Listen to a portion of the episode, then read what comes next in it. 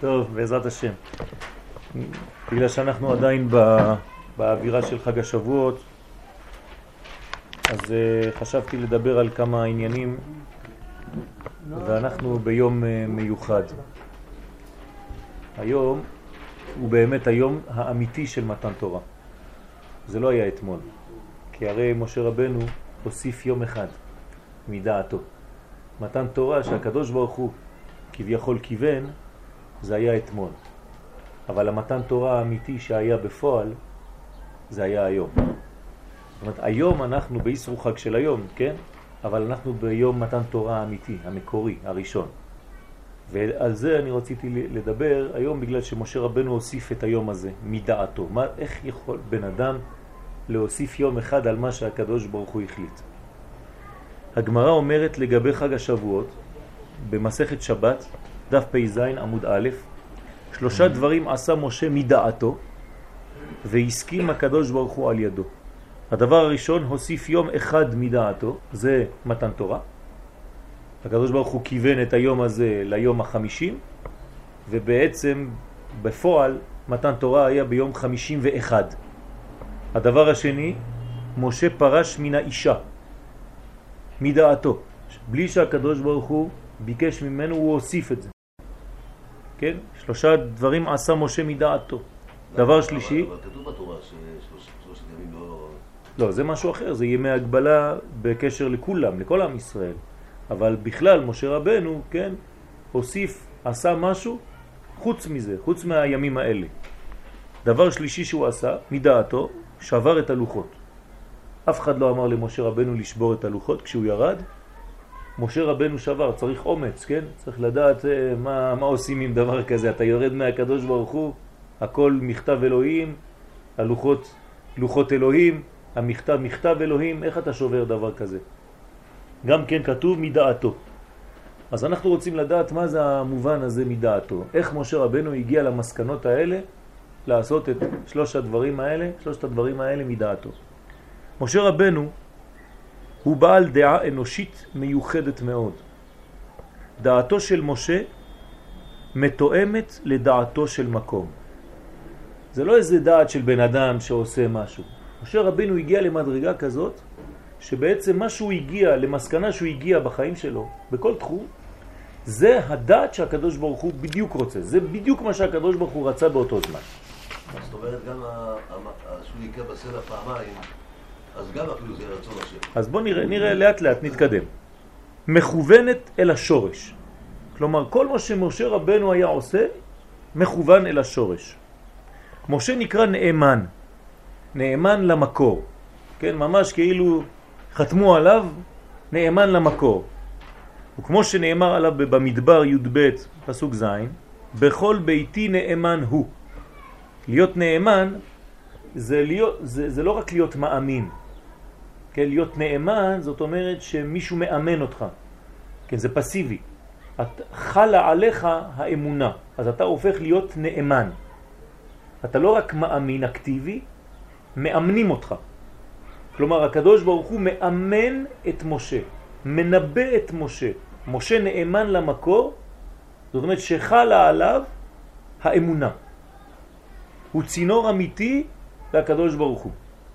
אז לכן כתוב בכל ביתי נאמן הוא. מה זה בכל ביתי? כביכול אצל הקדוש ברוך הוא יש בית, והבית מלא חדרים, ומשה נכנס בכל החדרים. הוא בן בית, מה שנקרא בן בית, נכנס איפה שהוא רוצה, בכל המדרגות. הרי מאיפה אנחנו יודעים שיש חדרים אצל הקדוש ברוך הוא? יש לנו רמז בשיר השירים. הביאני המלך חדריו. לא כתוב הביאני המלך חדרו. הביאני המלך חדריו, יש חדרים חדרים. אי אפשר להגיע לחדר האינטימי ביותר, שחז"ל קוראים, דרך אגב, חדר המיטות, ואיפה זה? קודש הקודשים. בלשון חז"ל קוראים לזה חדר המיטה, חדר הייחוד. מאיפה אנחנו יודעים את זה? כתוב שיואש, כן, אימא שלו רצתה להרוג אותו, והחביאו אותו בקודש הקודשים.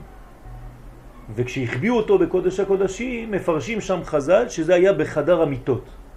קראו לזה חדר המיטות, ואנחנו מבינים שזה קודש הקודשים. אז כשהקדוש ברוך הוא מביא אותנו, כן, הביאני המלך חדריו, זאת אומרת שלא נכנסים אל הקודש בבת אחת. יש הדרגתיות בקודש, וצריך לכבד את ההדרגתיות הזאת. כמו שאומרת המשנה בברכות כ"ח, שמי שהיה בחוץ לארץ לא יכול להתפלל אל כיוון קודש הקודשים מיד. הוא צריך קודם כל להתפלל לכיוון ארץ ישראל. ורק כשהוא בארץ ישראל, אז הוא מכוון קצת יותר, זה לכיוון ירושלים. וכשהוא בכיוון ירושלים, אז הוא, בתוך ירושלים הוא מכוון אל, אל בית המקדש, ובבית המקדש של כיוון קודש הקודשים. למה? שלא תחשוב שהגישה שלנו היא ישירה, איפה שלא תהיה בחיים, אל קודש הקודשים. אין דבר כזה. הגישה שלנו עד שאנחנו מגיעים לקודש הקודשים צריך לעבור חדרים חדרים. אז הביאני המלך חדריו, זאת אומרת שלבים, כן, אחד אחרי השני. חוזר בתשובה, זה לא ככה... חוזר בתשובה זה יותר, אה, לא? בבת אחת. כן. בגלל זה גם כן החוזר בתשובה הוא מתלהב, כן? אבל אחרי זה הוא כבר נרגע ומתחיל לתפוס את הקצב הנכון של הדברים. בשלבים הראשונים הוא מתפרץ. כן, יש, כן, יש מין פרצה כזאת, התפרצות כזאת, כמעט אפילו אה, אה, שהיא מעבר לרמה האמיתית שהוא נמצא בה, כן? הוא הופך להיות קיצוני מאוד, ואפילו אנשים שהם אה, לידו והוא היה כמוהם אתמול, פתאום הם מבחינת רשעים בשבילו, והוא הפך להיות צדיק ביום אחד, והוא מזלזל בהכל, אז יש לו איזה מין חוצפה כזאת, כן? שהיא חוצפה של קודש, כי הוא מלא אש עכשיו. אבל אחרי כמה שנים הוא תופס את מקומו באופן יותר הדרגתי. אסור לאדם להישאר בהתפרצות כזאת כל החיים שלו. זה נקרא נשמות דתו. אבל הנשמות דתו, כן, הן נשמות גבוהות מאוד, כי הם חוזרים בכוח, אבל מה חסר להם שם? סדר. בעולם התו אין סדר. יש הכל, אבל לא מסודר. אחרי עולם התו יש עולם התיקון. עולם התיקון זה עולם של סדרים. ברגע שאתה שם את הדברים בסדר בחיים שלך, אתה חוזר לעולם שנקרא עולם האצילות. עולם התיקון זה עולם האצילות. אנשים שאין להם סדר בחיים, הם מבולבלים לגמרי, כן, זה אנשים שהם בעולמות של תוהו. אז יש תוהו ובוהו, בוהו, אבל בלי סדר. ולכן צריך לחזור לסדר. סדר זה כניסה של אור. משה רבנו נקרא בכל ביתי נאמן הוא. איפה שלא יהיה, באיזה חדר, אפילו בקודש או בקודש הקודשים או אפילו בחול, בכל ביתי נאמן הוא.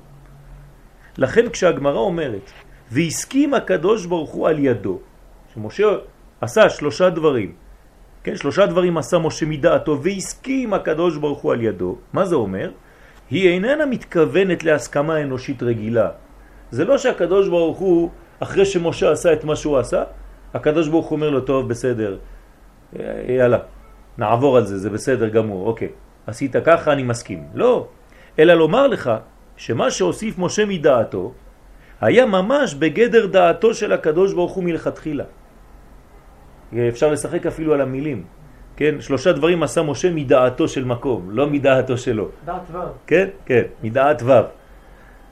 זאת אומרת, אל תחשוב שהקדוש ברוך הוא אחרי זה רטרואקטיבית, הוא אומר לו, טוב, בסדר, נסתדר גם עם זה. לא, משה כיוון בדיוק לרצון הפנימי האלוהי מלכתחילה. בתוספת אותו יום מדעתו, גילה משה את דעת המקום.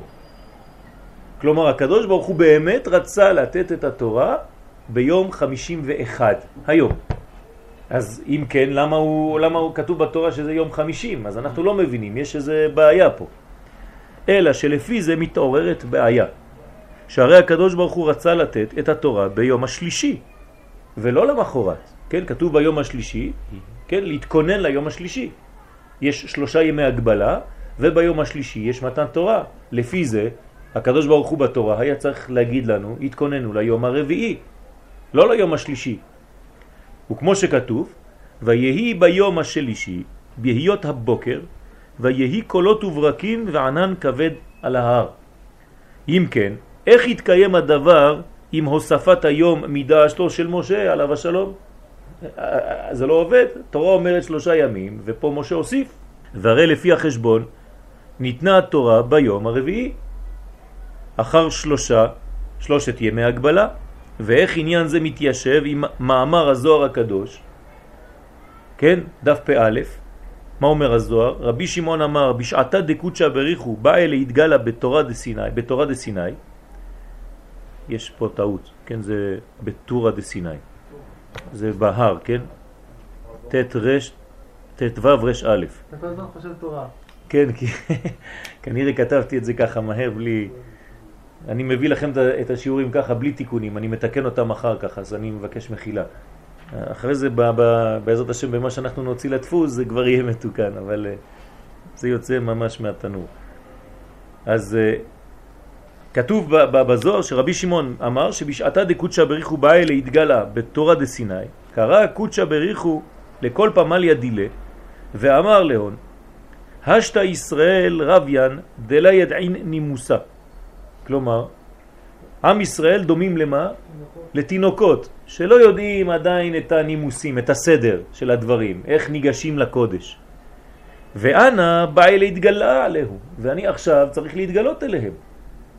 אי יתגלה עלי הוא בחילה דגבורה, אם אני מתגלה עליהם בגבורות, ליחלין לנסבל. הם לא יסבלו את זה, הם יתפוצצו. האור שלי יותר מדי גדול, אני לא יכול לגשת אליהם, הם כמו ילדים קטנים, ילד קטניות, אם אתה מפחיד אותו בתלמוד תורה, הוא לא יחזור יותר. אבל יתגלה עליי וברחמי. אז אומר הקדוש ברוך הוא, אני אתגלה עליהם ברחמים. ויקבלו נימוסי, עדה דכתיב ויהי ביום השלישי. ככה אומר הזוהר הקדוש, אז אני מתגלה עליהם ברחמים. מה זה רחמים? זה מידת התפארת, נכון? היא השלישית, אחרי חסד וגבורה. בסדר? חסד וגבורה זה שתי מדרגות ראשונות, ויהי ביום השלישי, כלומר התורה התגלתה בתורת התפארת, במדרגת התפארת, וזה נקרא רחמים. אז זה מה שאומר רבי שמעון בר יוחאי, הוא מגלה לנו שבעצם התורה שהקדוש ברוך הוא רצה לתת לעולם הזה, היא צריכה לעבור דרך מידת הרחמים דווקא, כדי שתתקבל בעולם.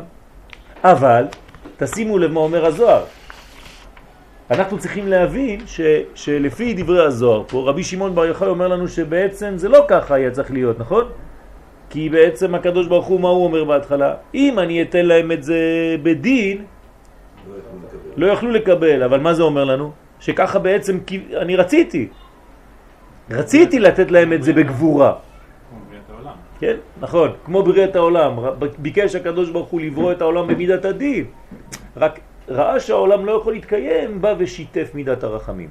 אז כנראה אותו דבר, בגלל שהתורה היא התכלית והיא המנגנון וה, וה, וה, והבסיס של כל בניין העולם הזה, גם התורה היא בגבורה. אבל בגלל שהעולם לא יכול להתקיים בגבורות, בני ישראל לא יוכלו לקבל את הגבורה האלוהית, אז הקדוש ברוך הוא הוסיף יום אחד, וזה נקרא תפארת. אבל זה, גם זה לא עובד איתנו עכשיו. למה? כי משה הוסיף עוד משהו אחר כך, חוץ מזה. כלומר, הקדוש ברוך הוא רצה דין. עכשיו הוא אומר שזה לא יכול להיות, אז הוא מוסיף עוד מדרגה. כלומר, הקדוש ברוך הוא רצה לתת את התורה כביכול ביום השני. ראה שזה לא יכול, נתן את זה ביום השלישי. שלישי זה רמז לתפארת, רחמים. בא משה רבנו, מוסיף עוד יום. זה כבר הופך להיות איזה מידה? נצח. נצח. אז מה הולך פה? אבל באופן פרקטי. כן. באופן פרקטי. יש לנו, זה מה שאנחנו עושים אצלנו, זה לפי הלוח. אבל כאשר העדים באים בראש חודש, לא, לא היו העדים, כן. אז אה, מוסיפים... אה, בסדר, זה משהו אחר פה. לא, לא אבל מבחינה פרקטית. כן. היום יש לנו את הלוח, קיבלנו כן. את הלוח, אבל בלי הלוח יכול ליפול בבב. למה העדים לא באו, אני זה גם יכול להיות, זה יכול להיות לא רק בו', גם בה', גם בה', גם בו' וגם בז'. כן, כן, בסדר, אבל זאת אומרת, מבחינה פרקטית זה... אה, יש מציאות כזאת. כן, אבל האמת זה לא תלוי בכלל בעניין של ראש חודש סיוון, זה תלוי בפסח. כי זה חמישים יום, זה חמישים יום, אין תאריך, אין תאריך לחג השבועות בתורה. כן, כן, כן. נכון? זה רק 50 יום. קידוש חודש ניסן. כלומר, יש פה סוד גדול. לא, לא, אבל בפסח. כן. אה, זה משהו אחר, כן, בפסח, ראש חודש ניסן. נכון, נכון. כן. אבל יש סוד גדול מאוד, אי אפשר להגיע לחג השבועות בלי לעבור דרך חג הפסח. כ-50 יום. כן. אבל זה, כאילו אני נותן לכם עכשיו, אה, מה, איזה חידוש זה? בטח אנחנו יודעים שזה ככה בסדר. לא, זאת אומרת, זה החלטי ה-50 האמת זה לא כל כך פשוט. אני עכשיו מתכוון לדבר הרבה יותר עמוק. מי שאין לו פסח לא יכול לקבל תורה. מה זה פסח? פסח זה גילוי של מה? של הלאומיות של עם ישראל. בפסח נהיינו לעם. זאת אומרת שאם אתה לא עם, אתה לא יכול לקבל תורה. אתה לא יכול להופיע בחג השבועות כפרט. כי התורה ניתנה רק לעם ישראל, לא לפרטים בישראל. עכשיו אתם מבינים למה אנשים שפספסו את הפסח הראשון הלכו אצל משה רבנו, מבוהלים. משה, משה, אנחנו לא יכולים ככה, מה קרה? פספסנו פסח ראשון, כן? אם היה תמה או בדרך רחוקה, ככה כתוב בתורה. מבחינה הלכתית זה דבר תמוה ביותר. אין דבר כזה שתלמיד הולך אצל הרב, אומר לו, כבוד הרב, פספסתי את סוכות. אז הוא אומר לו, טוב, אין בעיה, סוכות שני תעשה עוד חודש. אין סוכות שני, כן? שנה הבאה בעזרת השם תעשה סוכות, פספסת, פספסת, מה אני אעשה? אבל אצל פסח זה לא אותו דבר. משה הלך, ביקש מהקדוש ברוך הוא, הבין שיש בעיה בדבר הזה. למה? כי האנשים האלה, אם הם היו מפספסים פסח ולא היה ניתן להם פסח שני, הם היו כביכול חז ושלום מובדלים מן העם, ובמצב כזה לא היו מקבלים את התורה. והיו חז ושלום כמו, כמו אנשים שמחוץ לעם ישראל, שזה דבר גרוע ביותר. תסתכלו מה אומר הרמב"ם, כן, בהלכות אה, יסודי התורה, בהלכות תשובה, כן, על העניין הזה שחז ושלום מי שנבדל מעם ישראל, דברים חמורים מאוד. מה זה נבדל מישראל? שלא רוצה לעשות הפסח. כמו שכתוב בתורה, הוא לא בדרך רחוקה, והוא גם לא תמה, אבל משום מה, וחדל מעשות הפסח. הוא לא רוצה לעשות יותר פסח. פורש מן הציבור. אתם מכירים אה, מציאות כזאת? זה לא סתם שהוא לא רוצה מבחינה דתית לא לאכול מצות, לא לאכול חמץ בפסח. זה אדם שלא משתתף בלאומיות של עם ישראל. הוא פורש מהציבור חז ושלום. אדם כזה הוא בסכנה. התורה כותבת עליו דברים חמורים מאוד שאני לא רוצה להגיד. סיום הפסוק שם. על מי שלא עושה את זה, על מי שלא משתתף עם עם ישראל. זאת אומרת, פסח זה לא סתם חג. אנחנו למדנו כמה פעמים על ההבדל בין פסח לבין שבועות. נכון? בפסח אמרנו שהייתה התערותא דלעילה. בשבועות הייתה התערותא דלתתא. כלומר, בפסח האור בא מלמעלה וגאל אותנו. בשבועות אנחנו בנינו על ידי ספירת העומר, הגענו אנחנו למדרגה שאנחנו מסוגלים לקבל תורה. ואמרנו בזמנו, כן, ש- ש- מי, מי עדיף ממי? ומה? מי עדיף ממה? כן, ממעלה למטה או ממטה למעלה? ממטה למעלה, אבל זה לא כל כך פשוט. אמרנו שיש סדר. אמרנו שיש סדר. אם אין מלמעלה... אם לא אין מעלה למטה, לא תהיה לך גם אפשרות ממטה למעלה. כלומר, חייבים קודם כל שיהיה קודם המצב שמה? שהקדוש ברוך הוא יורד. עכשיו, מה ההבדל בין פסח לבין שבועות? בפסח אמרנו שלא השתתפנו כביכול בגאולה של עצמנו, נכון? כי הקדוש ברוך הוא בא וביד חזקה בזרוע נטויה. מה זה אומר לנו? אמרנו מקודם שבפסח יתגלה הפן הלאומי שלנו. זאת אומרת שברמה של לאומיות, של עם, אין לנו מה? אין לנו בחירה חופשית. אנחנו לא חופשית, אנחנו. אין לנו בחירה חופשית. זאת אומרת, במדרגה של פסח אין בחירה חופשית לאדם. אבל בשבועות יש בחירה חופשית. כמה תורה תקבל. למרות שאתה, בדיוק, אתה כבר עם בפסח, ובשבועות אומרים לך, במרכאות, כן? כמה אתה מסוגל להבין ולגלות את העם שנמצא בך. אז זה מה שמסביר את ה- את העניין, אבל לא יודע, קראתי את זה באיזשהו מקום, שאומר לכאורה, לפי מה שעשו ישראל במצרים, הם לא היו זכאים בכלל לצאת. נכון. ואת עירום ועריה. כן, הם סך הכל אומרים של אה, שבוע שלוש מצוות שקשורות עם דת. נכון, נכון. ואז לכאורה הם באו ואמרו, איך אומרים, איך אתה בא, רוצה להוציא, אומר לנו, תשמעו, אתם זכאים לצאת, כן. על אף שאתם עשיתם עוד מה שנקרא מצוות שאין בהן קום עשה. כן. וחוץ ואז- מזה זה גם בא מלמעלה, זה מין כן, הוראה זה כזאת, כן. וזה הוא אומר, עכשיו מתחיל להבין את הקשר.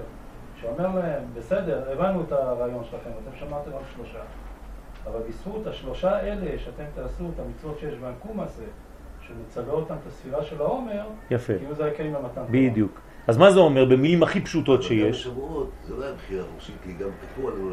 לא הכל, לא לא הכל. לא רק. תורה שבכתב, שבעל פה. רק תורה שבעל פה. בכוח. ההר כגיגית זה רק על תורה שבעל פה, שבסופו של דבר גם קיבלנו, כן? קיימו מה שקיבלו כן. בפורים. על כל פנים, אני רוצה לעשות את זה באופן פשוט, להבין. יש שתי מדרגות אצל ישראל. יש את המדרגה שהקדוש ברוך הוא הכניס בתוכנו. אנחנו קוראים לזה חיי עולם. וחיי עולם נטע בתוכנו. לכל אחד מאיתנו יש את זה. יש לזה בחירה חופשית? אין. זה דבר שהקדוש ברוך הוא נתן לנו חינם בלי שנבקש. עכשיו, איפה הבחירה החופשית האמיתית שלי? לא. רק אם אני מגלה את זה או סותם את זה. אם אני חונק את זה, זה נמצא בי, אני לא יכול להתנתק מזה, אי אפשר להתנתק מזה, אבל מה אני כן יכול לעשות? לחנוק את זה. כלומר, יש לי חיי עולם בתוכי, ואני, לא יודע, משום מה, חז ושלום, בוחר לקחת את. אני עכשיו אומר לכם את זה ברמז, את היוסף, ולזרוק אותו לתוך הבור. לא רוצה לשמוע ממנו כבר. מי חולם אצלנו? הנשמה, נכון? הנה בעל החלומות הזה, הלזה. כן, מה אומרים האחים על יוסף? בעצם זה רמז לנשמה. האחים זה הגוף, הם אומרים על הנשמה, עוד פעם בלבל לבלבל לנו את המוח, זה חולם חלומות. הנשמה הזאת, מה נעשה איתה? נשים אותה בתוך הבור, נחנוק אותה.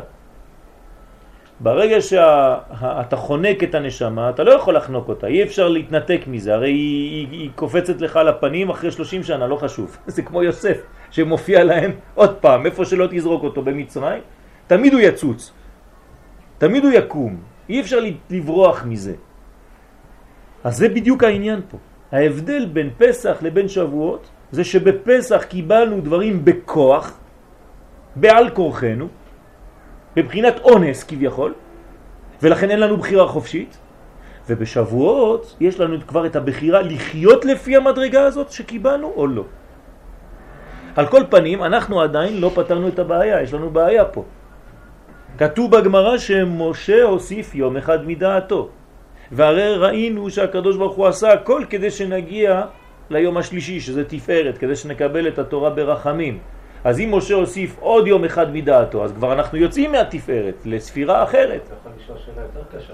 כן? אם אתה אומר מלכתחילה, שמה אמר שהתוספת של משה זה מלכתחילה של הקדוש ברוך הוא. כן. מפה, מהזוהר, מה אתה רואה? מלכתחילה זה יום שלישי. יום שלישי, כן. אז איך הגיע? אז, יש לנו בעיה, מכל הכיוונים אנחנו במלכודת פה, קשה. וכבר דייקנו לומר בסייעתא דשמיא, כי הרצון להתגלות ביום השלישי הינו עניין של מידה שמ, שמעבר האור האלוהי, לא, סליחה, שמעבר האור האלוהי יהיה דרך המידה השלישית. כלומר, כשהתורה אומרת לנו ברמז ביום השלישי, היא אומרת לנו במידה השלישית. רוצה לומר שתינתן התורה מתוך מידת התפארת הנקראת רחמים. והיא שלישית שבמידות, אחרי החסד והגבורה. אוקיי, עד כאן זה פשוט. ואם הוסיף משה רבנו עליו השלום יום אחד מדעתו, הרי שזו כבר בחינת הנצח. התרחקתי עוד ספירה אחת יותר קדימה, ולא תפארת. ואיך אם כן יתגלה רצונו של מקום למרות התוספת? איך תינתן התורה ביום השלישי, כן, במידה השלישית? זה כבר לא היום השלישי, זה כבר יהיה היום הרביעי והמידה הרביעית. פשוט. ועוד יש לומר, שכיוון שרצון השם היה לתת את התורה ביום השלישי, הרי שהיה למדרגה זו יום מקביל. עכשיו זה עוד יותר בעייתי, למה? איזה יום זה היה צריך להיות בשבוע? שני. לא. איזה יום בשבוע זה היה? זה היה יום השישי. זה היה יום שישי בשבוע. כלומר, תורה הייתה צריכה להינתן ביום שישי. היו מקבלים את התורה ביום שישי, שומעים את הקולות, ואחרי זה חוזרים הביתה ועושים קבלת שבת. בסדר? ככה זה היה אמור להיות. והוא יום השישי לחודש סיוון, שזה היה גם כן יום שישי בשבוע. שהיה באותה שנה גם יום שישי בשבוע. יוצא איפה? שבתוספת היום שמדעת משה, הרי שהכל נדחה ליום השבת. וצריך להבין את הדברים. אז יש לנו עוד בעיה. במקום שהתורה תינתן ביום שישי, היא ניתנה ביום שבת, וכולם מסכימים, כן, לכולי עלמא כתוב בגמרא, בדף פ"ח, תורה ניתנה בשבת. אז אנחנו רואים פה איך הקדוש ברוך הוא רצה שזה יהיה מידת התפארת. ומידת התפארת זה היה יום שלישי אחרי ההגבלה, כן? שלושה ימים של הגבלה. וזה היה צריך ליפול ביום שישי בשבוע. בא משה מדעתו הוסיף עוד יום אחד, זה כבר נצח וזה פתאום לא יום שישי, זה הופך להיות יום שבת. הכל מבולבל פה ונסביר העניין בסייעתא דשמיא על פי דברי הזוהר הקדוש בפרשת ויקרא דף זין שיש ג' מדרגות ביחס ובקרבה שבין הקדוש ברוך הוא וישראל. כל עוד ואנחנו לא מבינים מה היחס שלנו לקדוש ברוך הוא, אנחנו לא יכולים לדבר על מתן תורה. כלומר, אנחנו מופיעים למתן תורה באופן די גס. מה זה היה אתמול? מתן תורה.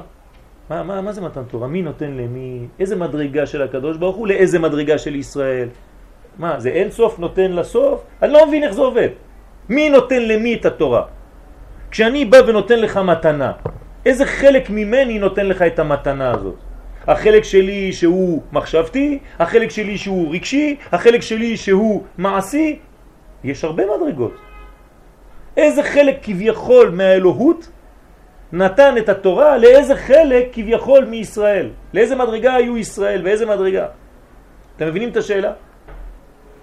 האחת, אז אנחנו עכשיו נראה שלוש מדרגות, כך אומר לנו הזוהר הקדוש, יש שלוש מדרגות ביחס שלנו, בגדול, כן, עם הקדוש ברוך הוא. מדרגה ראשונה, שנקראו ישראל עבדים. כמו שנאמר, עבדי הם אשר הוצאתי אותם מארץ מצרים. זה מדרגה א'. אנחנו נקראים עבדים. אוקיי, לא מדרגה אידיאלית, אבל מדרגה. עדיף להיות עבדים של הקדוש ברוך הוא מאשר עבדים של פרו. מדרגה שנייה, שנקראו ישראל בנים למקום. אה, עלינו כבר מדרגה. אנחנו רואים גם פסוקים שאנחנו קרואים בנים. כמו שנאמר, בנים אתם לשם אלוהיכם. והמדרגה השלישית, שנקראו ישראל אחים ורעים, למען החי ורעי. זה עוד יותר גבוה מבנים, וכמובן עוד יותר גבוה מעבדים. לא, אתה תראה למה. כן? והוא שנאמר, מה טוב ומה נעים שבת אחים גם יחד. מדרגה זו, השלישית, היא המגלה את היחס החם ביותר בין הקדוש ברוך הוא לישראל, עד שמשרה שכינתו בהם ודר ביניהם. והיא המדרגה שכינו חז"ל בשם כנסת ישראל בת זוגו של הקדוש ברוך הוא, שכל עניין שיר השירים סובב עליה ומתאר את אהבתם. למה זה יותר גבוה להיות כביכול אשתו של הקדוש ברוך הוא מאשר בנו? כי הבן, אין לו אפשרות לבחירה, נכון? אתה הבן של אבא שלך, נגמר הסיפור. האישה היא יכולה ללכת. יכול להיות ניתוג ביניכם. כלומר, מה יש בין איש ואישה שאין בין בן לאב? אתה בחירה חופשית. אתה בחרת להתחתן עם אישה כזאת. אם לא בחרת להתחתן עם אישה, אז זה לא מדרגה של אהבה. הדביקו לך את האישה הזאת, זה לא עובד. בן הוא נקרא רגל של אבא שלו. מה זה קרעי דאבו? מה זה קרעי דאבו? הבן של הרגל שלי. מה, יש לו אפשרות להיות משהו אחר? אתה הבן שלי, תקפוץ, תעשה מה שאתה רוצה, אתה הבן שלי. נגמר הסיפור. ברגע שאני אבא, הוא בן, נגמר. יש לו בחירה חופשית? אין לו. מסוימת. מה? מסוימת. איזה בחירה חופשית יש לו? לא, אולי בקטע של האב בן לא, אבל הוא עדיין יכול, הקשר ביניהם, יש בחירה מסוימת. אין שום לא, דבר. הוא לא אין שום בחירה חופשית. הוא לא יכול לא לעשות שום דבר. לא. לא, שום דבר. הנשמה לא בחרה. לא, באמת, לא, אבל זה לא, עובד לשני הכיוונים. לא. אין בחירה חופשית. אין בחירה חופשית. הנשמה לא בחרה לא. הקדוש ברוך הוא מביא את הנשמה לעולם הזה, כן? היא בודקת עם הנשמה באיזה משפחה זה יהיה, אבל זה לא עניין של בחירה חופשית. זה בחירה נתונה, זה, זה נתון, זה דבר נתון. זהו. חוץ מזה, כשאתה נולד בן של אבא שלך, אתה יכול לעשות משהו? לא אחר כך לא, אבל לפני... לא חשוב. אני מדבר על, על היישום של הדבר. אי אפשר לעשות שום דבר. האישה, אפילו כשהיא כבר נשואה, היא יכולה עדיין לברוח. והיא כבר לא אשתו. כל רגע יכולה לחזור וללכת. כן, באפשרות. אתה יכול, אם אתה לא כהן וכל הפרטים האלה, אתה יכול להתגרש 20 פעם ולחזור עם אותה אישה 20 פעם. כן, בתנאים מסוימים. מה זה אומר? שבאישה יש משהו מחודש שאין לא בעבד, העבד עוד יותר חמור, מסכן, ולא בבן.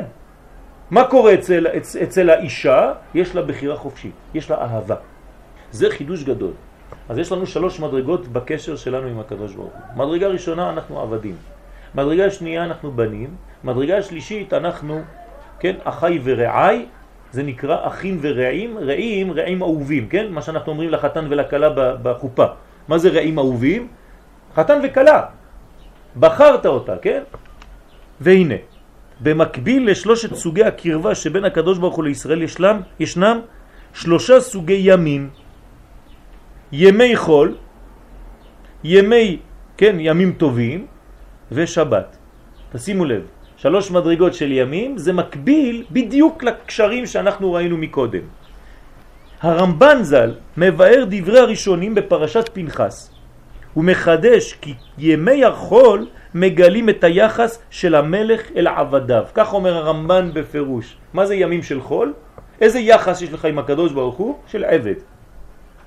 והימים הטובים, אומר הרמב"ן, מגלים את היחס של האב אל הבנים. ביום טוב אנחנו מרגישים כאילו הוא אבא ואנחנו בנים.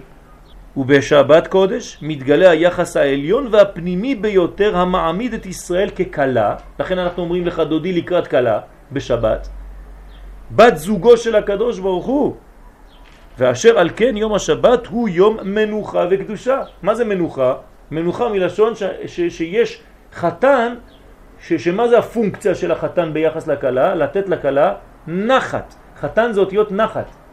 אם הקלה לא מקבלת נחת מהחתן, אז אין יחס אמיתי ביניהם. מה אנחנו אומרים בשבת? יש עונג שבת, כן?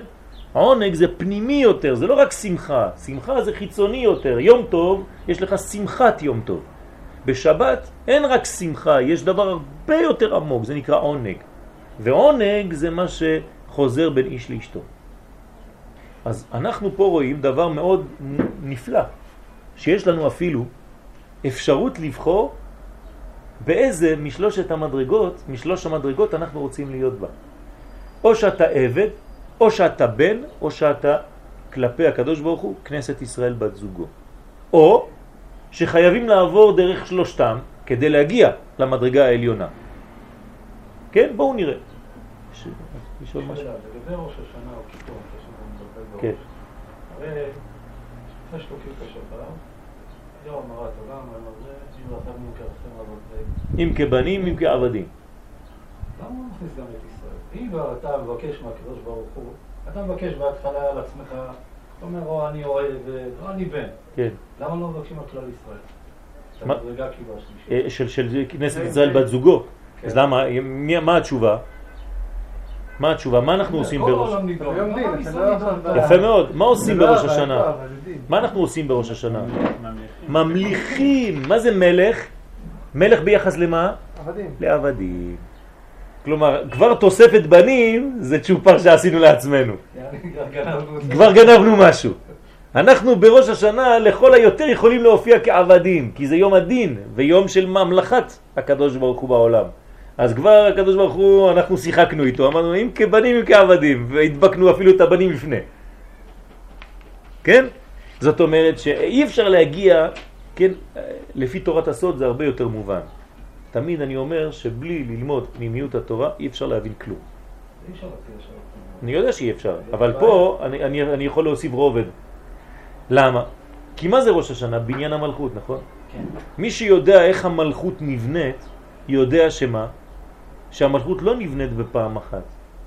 היא מתחילה בהדרגתיות. היא בהתחלה היא נקודה קטנה מאוד, עוד מעט נראה את זה פה, ואחרי זה היא מתרוממת וגדלה. מלכות זה תהליך. אז בראשית התהליך אתה כבר לא יכול להופיע ברגע, ברגע ראשון כמו האישה. אתה נכנס למפעל, אתה כבר הבוס. לא.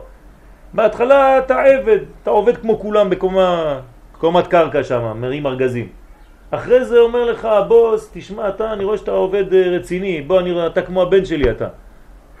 כן? אז יאללה בוא, מביא אותך למעלה. אחרי זה אם זה אישה, הוא אומר תשמע אולי נתחתן, כן? לפעמים זה אישה שעובדת שם, אז הבוס אומר תראה אישה כזאת היא ממש עוזרת לי בהכל ואני אוהב אותה.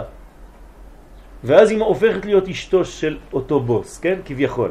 אם אז זה היא- גבר שותף, כן, אם זה גבר זה שותף. ברוך אתה אדוני. אחים ורעים, אמן. אז תשימו לב, יש הדרגתיות. בימי החול מתגלה מידת הגבורה. בימים טובים מידת התפארת, ובשבת החסד העליון. לפי דברי הזוהר הקדוש, הקדוש ברוך הוא רצה לתת את התורה לישראל דרך המידה השלישית, נכון? שהיא מידת הרחמים, תפארת, זה מה שראינו בהתחלה. כלומר, שיהיה עניין מתן תורה, גילוי מיוחד של הקדוש ברוך הוא לישראל, בבחינת היחס הקיים בין אב לבן. לכן בא עליהם ברחמים. מה זה ברחמים? כרחם אב על בנים. זאת אומרת, מה האידאל הראשון שהקדוש ברוך הוא רוצה שיהיה לנו קשר איתו? לא כעבדים, אלא כבנים. הוא כבר נותן לנו מתנה במתן תורה. אבל משה רבנו, עכשיו אנחנו מגיעים לחוכמה של משה רבנו. מה זה משה רבנו עכשיו? מה הוא אומר? מה, הקדוש ברוך הוא, אתה רוצה לתת לנו את התורה כאילו אנחנו הבנים שלך? לא עובד בשבילי. אני יודע שיש יחס יותר עליון. הקדוש ברוך הוא, תעשה לי טובה, אני מוסיף יום אחד מדעתי. למה? כי אני רוצה איזה יחס? של אישה, של בחירה, שאנחנו אוהבים אותך. לא רק שאתה בחרת אותנו מכל העמים, אלא שאנחנו בוחרים בך. אז עוד מעט נראה. אבל משה רבנו עליו השלום בא והוסיף יום אחד מדעתו כאמור, כי רצה שתינתן התורה דווקא בשבת, לא ביום שישי. אם זה היה יום שישי, איזה יום זה היה? יום טוב. יום חול שעבר להיות יום טוב, נכון? בהתחלה זה יום חול, אבל עכשיו בגלל שזה מתן תורה זה הופך להיות חג השבועות, זה יום טוב, אבל לא שבת. בא משה ועושה את הכל בבת אחת. אומר לו, אני מעלה את הכל למדרגה הכי גבוהה שיכולה להיות, למדרגת שבת. שיאיר אור החוכמה הנקרא אבא. זה מה שרצה משה.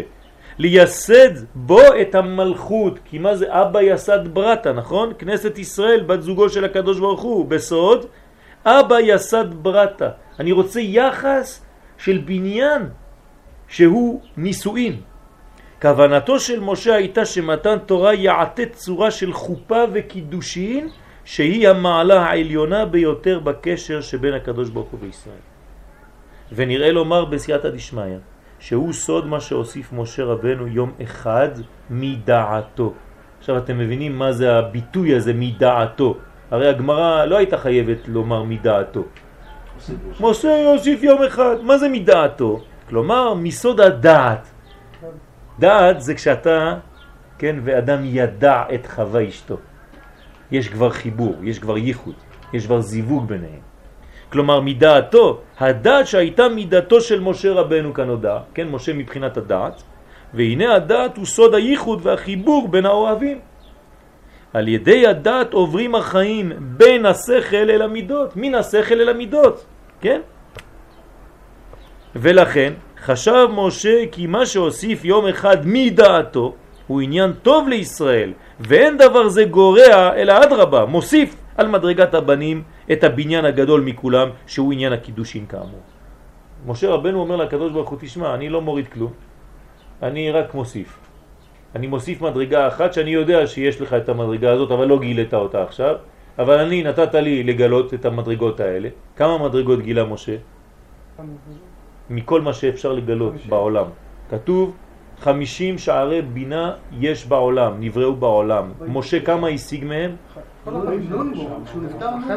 ה... לא, לא, לא, לא. רד לך. תדייקו, תדייקו בדברי הגמרא. הגמרא אומרת, לא. לא, לא 49. חמישים מדרגות של בינה ירדו לעולם ומשה השיג כולם. חוץ מאחת. אתם משגעים אותך חכמים. הם לא אומרים לך 49, הם אומרים לך כולם, זאת אומרת כמה? חמישים. 50, חוץ מאחת. אז עכשיו מה זה אומר? זה לא 49, זמני אולי. לא, חוץ מאחד. על 50. זאת אומרת שבעצם משה השיג את השער החמישים, אבל בתוך שער החמישים יש עוד חמישים, והוא השיג מהם רק 49. תשימו לב לאן הולכים חכמים. זאת אומרת, שכמה יש בעצם מדרגות? 250 מדרגות, נכון? 50 כפול 50. 2,500, סליחה. וכמה השיג משה? 2,499. חסר אחד. זה הסוד. אם לא, לא היו אומרים לך, השיג 49, ככה יהיה כתוב בגמרא, השיג 49. לא, השיג את כולם, חוץ מאחת. פצפון אחד קטן. עכשיו, משה רבנו, גם את זה הוא השיג אחר כך. כן, זה נקרא הר נבו. נון בו. כן, שם הוא הלך, 50. השיג את החמישים. זאת אומרת שמשה רבנו יכול לאפשר לעצמו, לומר לקדוש ברוך הוא, תשמע, אנחנו, אני, הנה, הצלחתי להגיע למדרגה הזאת, ברוך השם נתת לי את האפשרות לעלות למדרגה הזאת. כן, ברוך השם, הנה, אני רוצה שהמדרגה, אני יודע שיש יחס יותר עליון, אולי עם ישראל עדיין לא מודע לזה, אבל אני משה, מה אני? אני שושבין, אני דואג ל- ליחס ביניכם. אז אני לא רוצה שתתייחס אליהם רק כמו בנים, אלא כמו חתן וקלה. ומה אומר לו הקדוש ברוך הוא? הנה, מה שאומרת הגמרא. והסכים הקדוש ברוך הוא על ידו. תשימו לב גם, גם את הביטויים. על ידו. כן? כאילו שהחתן לוקח את ידה של הכלה, מבקש את ידה. ולכן אמרו חז"ל שהסכים הקדוש ברוך הוא על ידו ונראה לי בסייעתא דשמיא לומר, לומר שרצו לרמוז לנו הסכמת הקדוש ברוך הוא על עניינים של בקשת ידו כביכול. והנה, בקידושי אישה, עכשיו אנחנו חייבים להבין איך עוברת ההלכה פה. איך מקדשים אישה. גם נשמע כאילו על ידו לידו. כן. לא בדיוק איפה שהוא רצה. אה, על ידו. כן, לא, פה זה ממש, כן, בידיו של משה. והנה בקידושי אישה מצינו שלושה דברים. קידושין, נישואין או חופה וייחוד. כן, שלוש מדרגות, ככה זה עובד, נכון? בהתחלה יש לך קידושין, מה, קורה- מה קורה בקידושין? אתה שמתם לב שעושים פעמיים קידוש בחופה? אה? כן. עושים פעמיים קידוש, נכון? אתם לא. שמים לב? יש בלגן שם, מי שלא מבין הוא אומר מה קורה פה? עשינו קידוש לפני דקה, עוד פעם קידוש. כן, לפי ההלכה, בשלב הראשון יש לנו מין קידושין. קידושין מה זה אומר? זה עוד לא נשואים. אבל, אבל. היא כבר אסורה. אם למשל אחרי הקידושין, באמצע החופה היא אומרת לא רוצה יותר להתחתן עם הבן אדם הזה. היא חייבים לתת לה עכשיו גט. אז יש פה שלושה שלבים. בקידושים מייחד החתן את הכלה אליו ואוסר אותה על אחרים, נכון? כלומר שמרגע זה הכלה מיוחדת אליו ואסורה על כל העולם. ככה כתוב בתוספות, כן, ברש קידושין. ודבר זה מתגלה בשני הדיברות הראשונים ששמעו ישראל מפי הקדוש ברוך הוא, אנוכי ולא יהיה. למה? כי אנוכי בא לייחד את כנסת ישראל אליו, זה בשבילי, שהיא מיוחדת לו, זה מה שאומר הקדוש ברוך הוא לעם ישראל בדיבר הראשון, ולא יהיה לך אלוהים אחרים על פניי, בא להדגיש את האיסור של הכלה להשתייך, כן, לגברים אחרים חוץ ממנו. לא יהיה לך אלוהים אחרים על פניי, תיזהר. כלומר הקדוש ברוך הוא אומר לנו, אני עכשיו מקדש אותך, ואת אסורה על כולם. הנה שני הדיברות הראשונים. ולכן בהכרח היה שישמעו ישראל דברים אלו ישירות מפי השם יתברך. כי זה חייב לעבור דר- דרך הפה של מי שמחתן, שמקדש, בלתי אמצעי ושליח. כמו שהוא הדין בין החתן והכלה. והסוד ששני הדיברות הראשונים בדיבור אחד נאמרו, למה הם נאמרו בדיבור אחד? הוא כיוון שזה עצמו מעשה הקידושין. למה? לייחד את הכלה לעצמו ולאוסרה לאחרים. אז זה צריך להיות בדיבור אחד, זה, זה חטיבה אחת, אתה לא יכול להפריד. ברגע שאת רק בשבילי, את כבר אסורה לכולם. זה הולך ביחד. אז לכן הם צריכים להיות בדיבור אחד. נושא אחד שמתחלק לשני חלקים. וכדי לשמוע דיברות ישירות מפי השם, היו צריכים להתעלות למדרגת נביאים. כי עכשיו יש עוד בעיה אחרת. צריך לדאוג לכל דבר פה. איך הם שומעים בכלל? נגיד שהקדוש ברוך הוא החתן, ועם ישראל, כנסת ישראל היא הקלה. מי שומע את הקדוש ברוך הוא מדבר? רק נביא. זאת אומרת שכולם צריכים להיות באותו רגע נביאים. אם לא, איך הם ישמעו? מה שהקדוש ברוך הוא אומר. מה, משה בא ואומר להם דברים? יגידו לו, לא, אתה מדבר, מה אתה מבלבל את המוח? אנחנו רוצים לשמוע את מלכנו. אז זאת אומרת שהקדוש ברוך הוא ברגע זה העלה את כל עם ישראל איזה מדרגה של נבואה. וגם לזה כיוון משה רבנו עליו השלום באומרו להשם, רצונם לשמוע ממך, ככה כתוב. הם לא רוצים שאני אדבר, בשלב הראשון הם רוצים שאתה תדבר הקדוש ברוך הוא. אם אני מדבר זה כמו חז ושלום להבדיל כל, ה... כן, כל, ה... כל הדתות האחרות. זה בא ואמר שמעתי, השני בא אמר ראיתי. מי ראה? אתה לבד, אתה בא לשכנע אותנו שראית, היית לבד, אף אחד לא יודע. אנחנו לא ככה, עם ישראל, כולם, כולם בבחינה של אישה שדיברה עם הקדוש ברוך הוא פנים בפנים דיבר השם עמכם, זה מדרגה שאין לה שום אומה. כי אינו דומה השומע מפי השליח לשומע מפי המלך. ורצוננו לראות את מלכנו, ככה אומרים חז"ל שאמרו ישראל, אנחנו רוצים לראות את המלך, לא, לא משה. כל זה נכלל בדברי חז"ל.